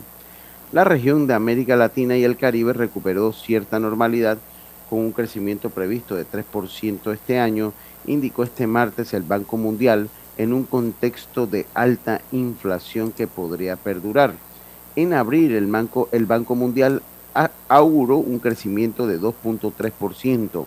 En el 2022 se eleva a 3% debido en parte al aumento en los precios de las materias primas por la guerra en Ucrania que beneficia a los exportadores. Argentina crecerá este año 4.2%, Brasil 2.5%, Chile 1.8%, mientras que Colombia lo hará en 7.1%. Costa Rica 3.3%, Ecuador 2.8%, El Salvador 2.4%, México 1.8%, Perú 2.7% y Uruguay 4.8%. La mayoría de los países del el Producto Interno Bruto, PIB, y el, y el empleo recuperaron los niveles prepandémicos en el 2019. Eso no ha pasado aquí en Panamá. Pero las tasas de crecimiento previstas podrían describirse como resilientes mediocres, señala el Banco Mundial en sus perspectivas de crecimiento para la región publicadas este martes. El crecimiento es mediocre, digamos que es, pero que vale la pena destacar los avances que hemos hecho como región, declaró a AFP el economista jefe para la zona William Maloney, quien cita que la inflación en la mayoría de los países no esté por encima de la media del 6%, salvo casos como Argentina, donde alcanza casi el 80% interanual, mucho menos deuda en moneda extranjera que hace 20 años, aunque la deuda general aumentó y más reservas en los bancos centrales. Dice que a ponerse en las pilas, a pesar de las mejoras, hay vientos en contra. El impacto de la guerra en Ucrania ha sido desigual pero inferior al que han acusado otras regiones, señala el Banco Mundial. El banco rebaja, sin embargo, la previsión de crecimiento para 2023 del 2.2% al 1.6% debido a las tasas de interés más altas, un crecimiento más lento en el G7 y en China y una esperada caída en los precios de las materias primas. El problema más grave a largo plazo es que a cinco años crecemos alrededor de 2.5%, es decir, aproximadamente lo mismo que en la década del 2000 al 2010, dijo Maloney. Para fomentar el crecimiento es esencial ponerse en las pilas, mejor educación, formar mano de obra calificada, impulsar la productividad, innovar y adoptar nuevas tecnologías, describió el, el funcionario. El, el invitado no deseado en la región es la inflación y no se sabe cuánto durará, afirma el Banco Mundial, que destaca que en la mayoría de los países se sitúa por debajo del índice registrado en los socios de la Organización para la Cooperación y el Desarrollo Económico OCDE. Las autoridades monetarias de la región están haciendo un buen trabajo con la inflación. Me parece manejable, estimó Maloney, a quien le preocupa más la deuda que aumentó en promedio 10 puntos porcentuales. Esto sí es grave, dice. El Banco Mundial estima que los países latinoamericanos podrían mejorar la recaudación de impuestos sobre la renta dado que en la mayoría de los países solo el 20% de los ciudadanos paga impuestos sobre la renta de las personas físicas y en Estados Unidos es un 80%. El banco considera además que en vez de subir los impuestos a los más ricos, que son los que más invierten, los gobiernos deberían esmerarse en optimizar el gasto. Bien, las 6.55 minutos de la mañana en todo el territorio nacional. Y también tenemos que, bueno, el presidente de México prevé crear una aerolínea comercial, pero sería una aerolínea comercial operada por las Fuerzas Armadas de ese país, algo que ha llamado mucho la atención eh, de México en las internacionales que trabaja en la creación de eh, esa aerolínea comercial operada por las Fuerzas Armadas que serviría a destinos nacionales, serían vuelos domésticos dentro de México, pero bueno, México es tan extenso que eso pareciera un vuelo internacional. Así lo ha anunciado AMLO, como se le conoce, eh, y esto es un paso más en el empoderamiento de los militares durante la administración de López Obrador. Eh, esto cada vez aumentan más el poder los militares eh, durante estos años en México. Pero veamos qué dijo el presidente mexicano. Eh, él dijo que la Secretaría de Defensa Nacional, que es SEDENA por sus siglas, le presentó el proyecto hace dos semanas y que se avanza en el análisis de viabilidad económica para que la empresa comience a funcionar en el año 2023. Así que el primer análisis, según Obrador, López Obrador, eh, que se hizo, se habla de que es rentable tener una aerolínea comercial dirigida por el ejército de México. Pero todavía no decidimos, lo remarcamos en negrita, fue lo que dijo el presidente del país azteca, eh, aclarando entonces esto en su conferencia habitual de prensa que tiene todos los días el presidente mexicano. Así que ellos plantean operar eh, con una decena de aviones, incluido el que tiene asignado la presidencia, que es un Boeing Dreamliner 787 800, que eh, el gobernante se niega a utilizar por considerar que supone un derroche de recursos. Eh, recordemos que López Obrador viaja en aerolíneas comerciales. Todos los vuelos que hacen locales en su país o internacionales los hacen aerolíneas eh, comerciales. Así que esta nueva aerolínea que está en proyecto en México sería operada por eh, el Ejército de México. Recordemos que hay una empresa que se llama Olmeca Maya México, México, perdón, que es la que administra, es administrada por las Fuerzas Armadas y que tiene previsto entonces administrar, por ejemplo, el aeropuerto de Chetumal, también el de Palenque y posiblemente unos dos más según dijo López Obrador. Imagínense usted, el ejército es el que administraría eso. También recordemos que esa misma empresa, que es la que administra las Fuerzas Armadas, también tiene el tren Maya, un tren que están construyendo hacia el sur de México, ¿verdad? Eh, tiene varias de las líneas eh, en construcción que se hacen de esa vía ferroviaria eh, y también administra otros aspectos de servicios gubernamentales del ejército mexicano. Eh, esto ha llamado mucho la atención porque ya lo están catalogando como un, aumento en el poder de los militares eh, durante la administración del presidente López Obrador en México y que se ha visto reflejado ya en la creación de la Guardia Nacional. Recordemos que en México originalmente eh, con mando civil, pero que recientemente pasó al control de la Sedena. Recordemos que la Sedena es la empresa, ¿no? Eh, eh, es la, el ejército y también administra una empresa a, la cual, a través de la cual hace todas estas comercializaciones. Y eh, durante el gobierno de López Obrador, entonces las Fuerzas Armadas comenzaron además a participar en el manejo de servicios como aduanas, ¿verdad? Lo que hace aduanas las instituciones y otros servicios de control en el país azteca. Así que, bueno, eh, más, más fuerza, más poder para el ejército mexicano y prevén entonces que puedan eh, crear una aerolínea comercial en México que estaría operada por las Fuerzas Armadas mexicanas. Lara, antes de irnos al cambio, en el mundo, hace muchos años, todas las aerolíneas antes eran manejadas por los gobiernos y se comprobó, inclusive en México, en el caso de Mexicana de Aviación, que es muy difícil para los gobiernos manejar las aerolíneas. Ojalá no sea un fracaso rotundo, pero ya es un sistema que está probado. el fracaso del gobierno para manejar una aerolínea comercial. Bien, ya tenemos la señal en directo desde Washington, Estados Unidos de América. Adelante, don Dani, con las internacionales.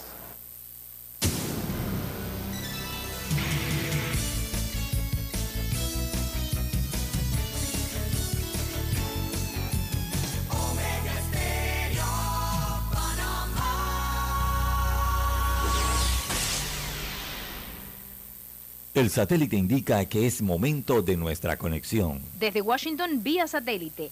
Y para Omega Estéreo de Panamá, buenos días, América. Buenos días, América. Vía satélite. Desde Washington.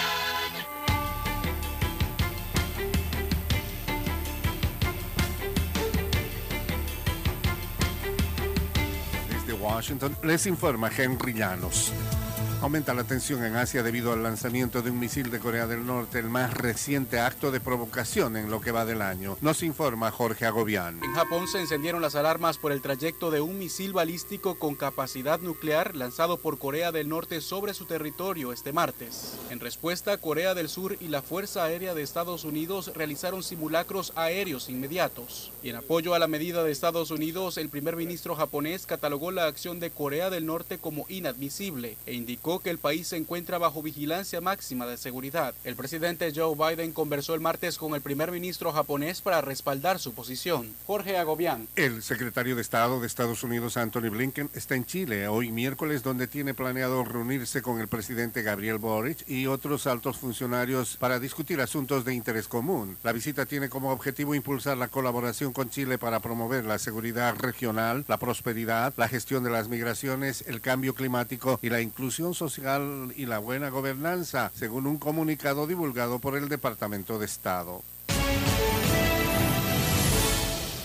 Las cárceles en Ecuador continúan viendo el ingreso de armas que a su vez aumentan motines y masacres. Desde Quito nos informa Giselle Jacome. La crisis carcelaria continúa cobrando víctimas en Ecuador y aunque se ha aumentado el control para evitar el ingreso de armas en los centros penitenciarios, estas se filtran. En septiembre ya se había producido una requisa en la que tres policías fueron detenidos por tratar de ingresar más de 3.000 municiones en el centro de retención de Cotopaxi, que se encuentra a 80 kilómetros de la ciudad de Quito, donde se produjo un nuevo amotinamiento que dejó 15 personas privadas de libertad muertas y 33 heridas. Giselle Jacome, Voz de América, Quito. Arrasada por la invasión rusa hace ocho meses, la economía ucraniana se contraerá a 35% este año, según pronóstico del Banco Mundial ayer martes. La guerra ha destruido fábricas y tierras de labranza y desplazado a millones de ucranianos. El Banco Mundial, una agencia de lucha contra la pobreza de 189 países miembros, calcula que la reconstrucción del país costará al menos 300 349 mil millones de dólares, 1,5 veces la economía ucraniana antes de la guerra. La evaluación de la economía ucraniana por el banco indica una mejora con respecto a la caída en picada de 45,1% que pronosticó en junio.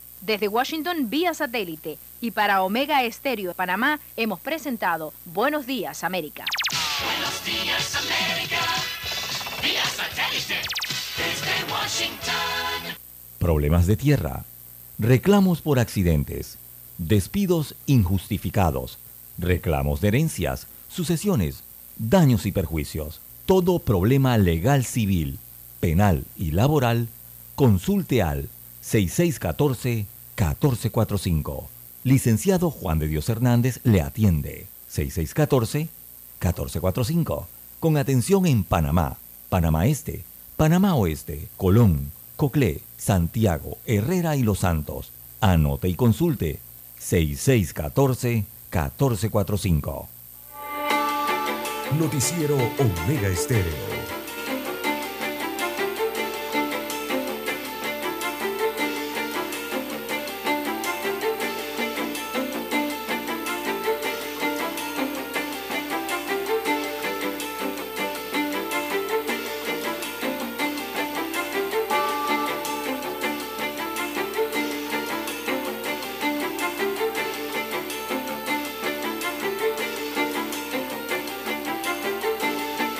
Bien, amigos oyentes, regresamos a la sintonía del noticiero Omega Estéreo, las 7.05 minutos de la mañana en todo el territorio nacional.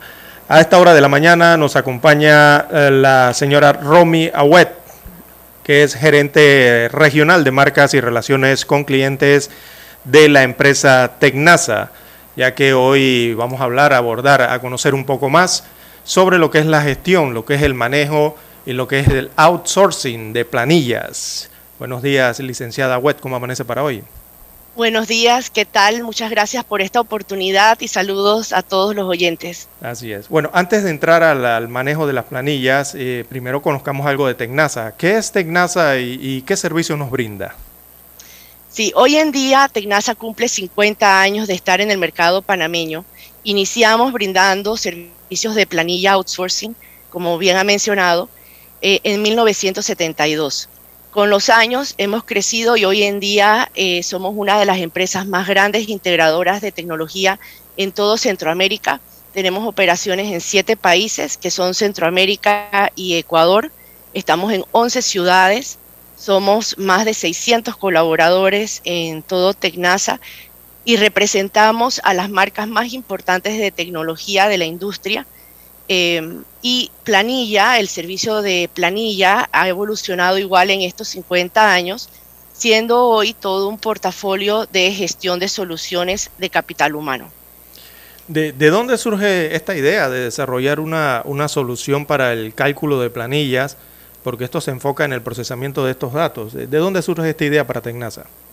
Sí, mira, en 1972 se lanza, eh, bueno, o, o se hace el nuevo código laboral que es el que tenemos actualmente. Y de ahí nace la idea de generar un software que pueda hacer todo este procesamiento de todas las reglamentaciones que trae el código laboral, que como todos sabemos, hay muchas y se pueden interpretar de diferentes maneras. Entonces, desarrollamos eh, un software que estabilizó toda la, eh, toda la, el procesamiento de estos datos y desde entonces eh, empezamos brindando este servicio, creciendo siempre en una base de atención al cliente y eh, de innovación hacia lo que los clientes están necesitando. Así es, y sobre todo en una empresa como Tecnasa, que como nos explica cuenta eh, con más de 50 años de experiencia y ofrece entonces estas herramientas que tienen que ver con el, el capital humano eh, y este modelo de servicio de outsourcing, eh, recordemos terciarizado eh, de planillas. ¿Podría explicarnos un poco más eh, de cómo es este servicio y, y cómo ha ido evolucionando aquí en Panamá? Sí, te cuento. Este servicio, básicamente nosotros lo que, nuestro objetivo es poder llevar los procesos de recursos humanos hacia una transformación digital en todos nuestros clientes. Uh -huh desde todo lo que es la autogestión para la contratación del personal, manejo de tiempo y asistencia, lo que son los pagos de planilla, que es por donde nacimos, eh, reportes e indicadores para toda la, toda la parte gerencial y toma de mejores decisiones, eh, hasta inteligencia de negocio que podamos llevar. O sea, el servicio, ha, como te comentaba, ha evolucionado y obviamente los procesos del servicio siguen siendo, eh, siguen siendo pues, los requerimientos que tiene la ley para cada una de las empresas. Eh, nos, tenemos, obviamente, con el tiempo nos hemos ido especializando. Tenemos áreas eh, como, como el sector bancario, por ejemplo, que es un área de clientes muy importante para nosotros. Así que hemos logrado cierta especialización, por no decir una especialización completa en, en estos sectores, así como en construcción, hotelería, industrias. Entonces, eso todo ha ido evolucionando con el tiempo y hemos logrado esas especializaciones. También nuestros servicios hoy en día son mucho más proactivos y, que, crean valor para la operación de nuestros clientes. Como te comenté, el autoservicio, que los colaboradores puedan ir a gestionar sus cartas de trabajo, ver su CIPE, ver cómo está su, su, eh, su folio eh, o su expediente eh, en, la parte de recursos humanos, eh, la parte de inteligencia de negocios e indicadores con toda la data que ofrecemos. Ya no tienes que ir a un reporte de papel y sacar la data y hacer tú tu cuadro de Excel. Uh -huh. Nosotros ya lo tenemos automatizado. Eh, también eh, para cuando nos mandan la información que tenemos que procesar, contamos con portal web, o sea que pueden mandarnos toda la, la data ya automatizada prácticamente. Igualmente que tenemos las integraciones con todos los sistemas de gestión de tiempo y asistencia, los softwares de recursos humanos, que es básicamente la administración del personal.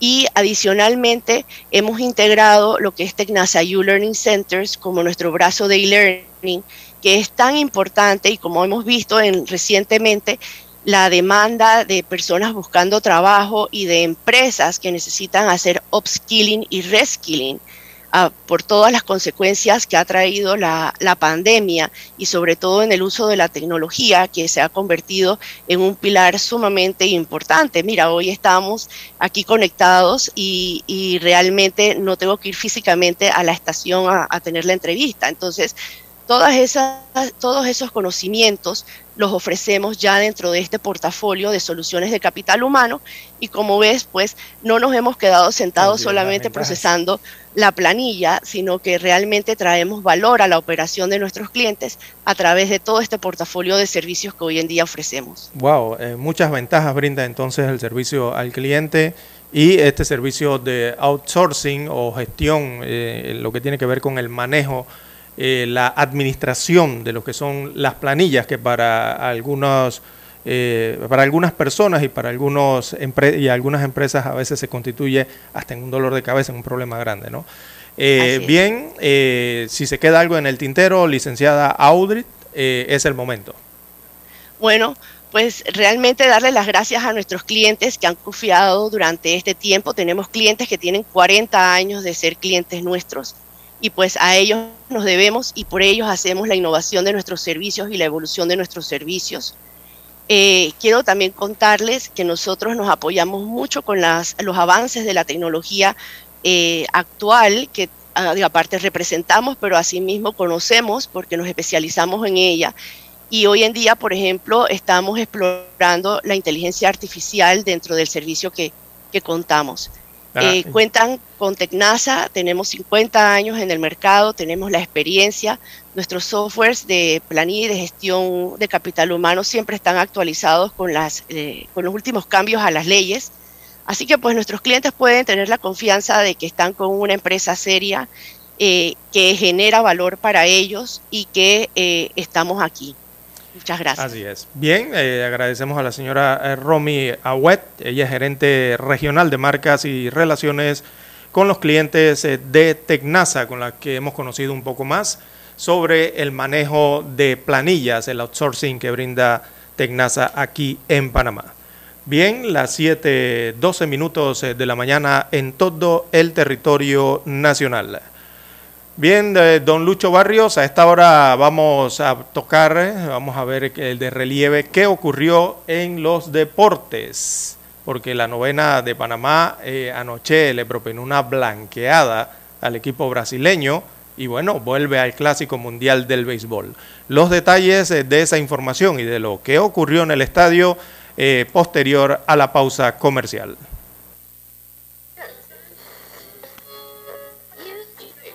Cuando nadie creía en el FM estéreo, Esta es la nueva generación en radio. Esta es la generación Omega. Construimos el camino que seguirían las demás. Omega Estéreo.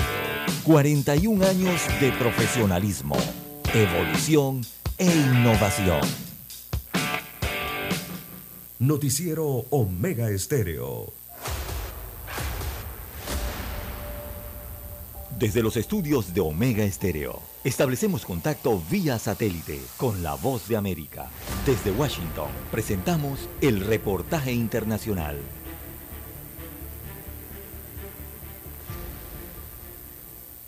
Pese a que el expresidente brasileño Luis Ignacio Lula da Silva dominó las elecciones presidenciales en Brasil con más del 48% de los votos, los resultados no le alcanzaron para lograr el triunfo en la primera ronda y demostraron que la corriente de ultraderecha sigue teniendo fuerza en el país, pese a los sondeos de opinión que presentaban al exmandatario con una alta ventaja frente al actual jefe de Estado Jair Bolsonaro. Un prestigioso sondeo preelectoral le daba a Lula una ventaja de 14 puntos porcentuales, sin embargo los resultados sorprendieron a los brasileños y al mundo, dejando al presidente Bolsonaro con una distancia de tan solo 5 puntos porcentuales y a los dos contendores políticos preparándose para una crucial segunda vuelta el 30 de octubre. El presidente Jair Bolsonaro reaccionó ante estos resultados.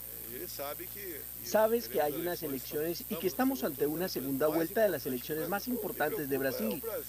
Me preocupa que Brasil pierda su libertad, que Brasil ande con la izquierda en los caminos de Venezuela. La diferencia entre el presidente Bolsonaro y el expresidente Lula en primera ronda equivale a un poco más de 6 millones de votos. Entre los otros dos candidatos que le seguían se suman alrededor de 8 millones de votos y 30 millones de personas se abstuvieron, votantes a los que ahora tendrán que llegar para lograr la victoria en una segunda vuelta. Luis Ignacio Lula da Silva dijo encarar con ganas la oportunidad de enfrentar cara a cara a Bolsonaro. La lucha continúa hasta la victoria final. Yo nunca he ganado una elección en primera vuelta. Parece que el destino le gusta hacerme trabajar un poco más. Los buenos resultados de la derecha se extendieron a las votaciones a gobernador y congresistas. Sala de redacción, Voz de América. Escucharon vía satélite desde Washington el reportaje internacional. Noticiero Omega Estéreo.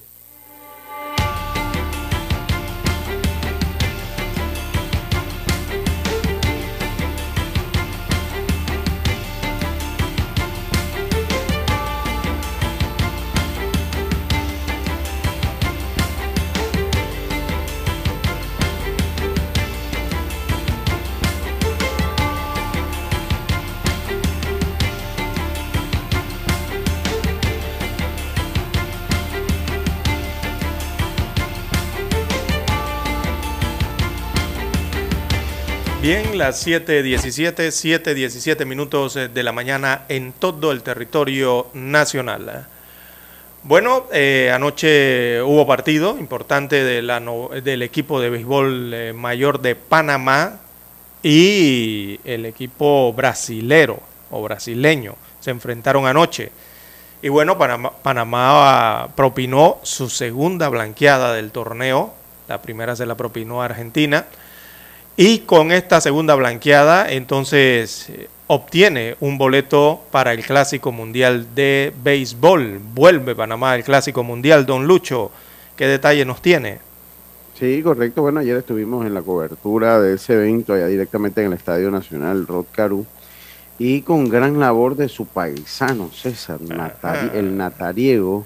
Usted es de Nata, usted es de Penonomé, De pero este es de. Nata, así que eh, es paisano suyo, eh, pues de eh, su paisano Ariel Jurado eh, y el gran trabajo a la ofensiva de José Ramos que conectó un estacazo de vuelta completa de dos carreras, pues Panamá logró la victoria cuatro carreras por cero ante el equipo de Brasil. Jurado lanzó cinco entradas, un tercio eh, eh, de buena labor donde solo permitió un imparable.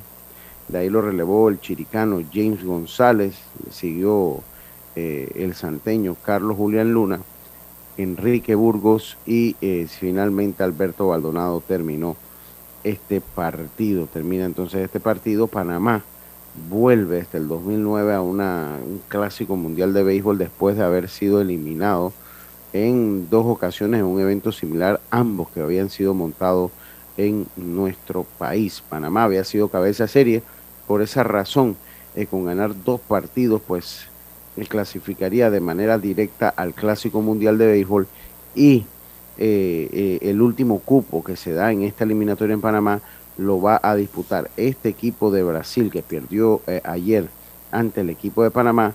Eh, lo va a disputar ante Nicaragua que venció a duras penas Sí. al equipo de, de ¿eh? Argentina. Sí, a duras penas. De Oiga, hecho, yo vi parte de ese partido ayer, don Lucho, eh, por, por la vía de internet. Y, y Nicaragua tuvo que esforzarse, tuvo que sudarla, don Lucho, A- a para fondo. poder eh, contener, digo, prim- primero para poder alcanzar a Argentina, porque Argentina se fue arriba en el encuentro, pero sí, sí, sí, después... llegó a la eh, sexta arriba Argentina. Sí, después eso es- fue un dame que te doy. Sí, después volvieron y se fueron ellos arriba por una Argentina empata el partido con un cuadrangular y ellos entonces pues logran una carrera más con una honrosa participación de la novena Argentina en este, a ¿Cómo no, pesar que no, no? tiene con esa grande figura, pues tuvo, sacó a Nueva Zelanda, que es un país que juega más béisbol que, que Argentina sin duda alguna y le hizo una buena batalla al equipo de eh, eh, en Nicaragua. Ahora ese último cupo entre Brasil, ya Brasil venció a Nicaragua en el primer partido del, del equipo de Nicaragua, ya los venció, vamos a ver si logran entonces ese equipo de Brasil, pues la gente no, no, no, no tiene referencia a Brasil como un, un- un país de béisbol, pero al ser un país tan grande, pues siempre tiene talento para todo un poco. Lo cierto es que Panamá pues cumple con la meta, cumple con lo, lo- lo prometido por el manager Luis Ortiz, a pesar que no se batió mucho, se batió eh, a la hora buena, se batió de manera oportuna y Panamá logra esa clasificación. Ahora, eh, Panamá es muy probable, porque esto está por definirse o por comprobarse, Panamá entonces eh, pasaría al grupo que va a tener como sede Arizona. Hasta este momento, pero se habla que pudiese haber cambios más adelante, Arizona y estaría entonces con los países con Estados Unidos, con México, con Canadá, con Colombia y sería entonces el equipo de Panamá que completaría el quinto Fuerte. equipo. Sí, es que, es que los dos grupos, eh, los grupos, el grupo que a usted le toque es fuerte porque si Panamá perdía ayer y vamos a decir que jugara con Nicaragua hoy, hoy le ganaban a Nicaragua y quedaba en ese segundo cupo, entonces se iba a Miami, pero allí le tocaba con Puerto Rico, Venezuela, República Dominicana e Israel. Y muchos dirán, bueno, pero Israel no se juega béisbol. Lo que pasa es que bajo las, le- las normas y las reglas del Clásico Mundial de Béisbol, todo el que te- tenga un papá o un abuelo que haya nacido en, en- en- otro país puede representar ese país. Entonces, la conexión entre Israel y Estados Unidos es tan fuerte que Israel te saca un equipo casi todo de grandes ligas. O sea que sería un rival muy complicado. Así que Panamá, pues es muy probable que esté en Arizona. Esto está por confirmarse. Los que sí es seguro es que Panamá va a estar en el Clásico Mundial de Béisbol a partir de marzo del 2023. César Lara. Así es, muy bueno, muy buena noticia entonces para Panamá, que vuelve a estas lides eh, después de varios años. Bien, las 7.22, 7.22 minutos eh, de la mañana en todo el territorio nacional. Bueno, eh, también tenemos eh, para la mañana de hoy el dengue sigue presente. Muchos se han olvidado del dengue y del mosquito Aedes aegypti, sobre todo, ¿no? que transmite además de esta enfermedad otras más. Bueno, lastimosamente ha apagado otra vida. Eh, se trata de una mujer de 49 años de edad que se convirtió en la tercera eh, víctima de esta infección vírica en el país. Esto a pesar de los constantes mensajes eh, que hacen las entidades de salud, ¿verdad? Las constantes campañas que hay para eliminar lo que son los criaderos del mosquito. Este es el mosquito Aedes aegypti. Eh, a pesar de todo ello, bueno, otra ciudadana muere por dengue. Eh, con este nuevo caso ya se elevan a tres las defunciones por esta infección eh, transmitida por el mosquito Aedes aegypti. Se trata de una mujer de 49 años de edad que vivía en el corregimiento de Niva. Esto queda en el distrito de Bésico, en la comarca Nave Buglé. De acuerdo con el reporte médico, la paciente inició con síntomas el pasado 19 de septiembre eh, con un cuadro de dolor de cabeza, fiebre, diarrea y petequias. Eh, pero lo que por lo que acudió entonces, veamos aquí, este tendría que ser el centro de salud de Soloy, eh, supongo que se refieren a este centro de salud, acudió allí el pasado 24 de septiembre, luego fue trasladada al Hospital Rafael Hernández, esto en la provincia de Chiriquí, donde horas más tarde falleció, lastimosamente. Así que bueno, hay que hacer el llamado y recordemos que sin mosquito no hay dengue, entonces lo que hay es que prevenir, esa es la tarea que hay que hacer frente al dengue, que también es otra de las enfermedades que se mantienen presentes en Panamá y esa solo la detiene la prevención. Si usted elimina el mosquito, eliminando sus criaderos eh, y tomando precauciones, eh, evita esta enfermedad que también es mortal. Así que hay que acumular todos, eh, eliminar, perdón, esos recipientes que contienen eh, agua. Eh, usted revise los predios de su casa, don Lucho, amigo oyente, si hay neumáticos por allí, si hay baldes, si hay latas, hasta en una tapita de, refresco, cuando abre el refresco, ese, ese platillo, como le llamamos en Panamá, o tapita queda por allí. Si contiene agua, allí se puede desarrollar el mosquito que eh, puede portar esta enfermedad. Eh, también hay que ver el tema de los floreros, las macetas, eh, estos bebederos de, de las mascotas. hay que revisarlos diariamente y si es posible voltearlos, ¿no? Si, si, ya no se van a utilizar. todo esto, ¿no? Vaciar los colectores del aire acondicionado, que es algo que se le olvida a la gente, don Lucho. los aires acondicionados tienen unos vasitos, unos colectores. Allí eh, se contiene el agua y hasta allí puede entrar también el mosquito a reproducirse, revisar las canaletas y sobre todo mantener limpia el área circundante a las viviendas, don, eh, don Lucho. Usted, don Lucho, tiene cara de que los ¿Usted vive en edificio o vive en, en área? En, casa. en casa, tiene césped por allí cercano. Usted tiene cara que los fines sí, de pero aquí somos puntuales cortando. Ya lo poquito que Ah, queda. iba a preguntar eso si los poco, fines de, no queda. ajá, los fines de semana se ponen Lo- esas tareas, ¿verdad? Ahí, ahí lo cambiamos por el césped artificial porque definitivamente es la más fácil, la manutención. ya la mano queda un poquito de césped aquí adelante. Ayer, precisamente, el- ayer bailó el césped al, al- al ritmo de la guira. Bailó el césped Así que está aquí enfrente de la casa. Sí, porque mire que es importante, hay que mantener el pasto, el césped, la hierba, como le llamamos en Panamá, hay que mantenerla cortada. Eso evita precisamente los mosquitos cerca de casa. Eh, es increíble, pero es cierto, ¿no? Si usted deja Sí, crecer el césped, siempre va a tener mosquitos por allí zumbando y picando. Así que hay que limpiar los patios y sobre todo eh, bajar el césped de la casa, la hierba. Así se previene el mosquito Aedes aegypti y así evitamos eh, más de esta enfermedad y esas cifras eh, lastimosas de muerte ¿no? que se producen por algo que se puede prevenir en el país. Bien, las 7.27 minutos de la mañana en todo el territorio nacional. No tenemos tiempo para más.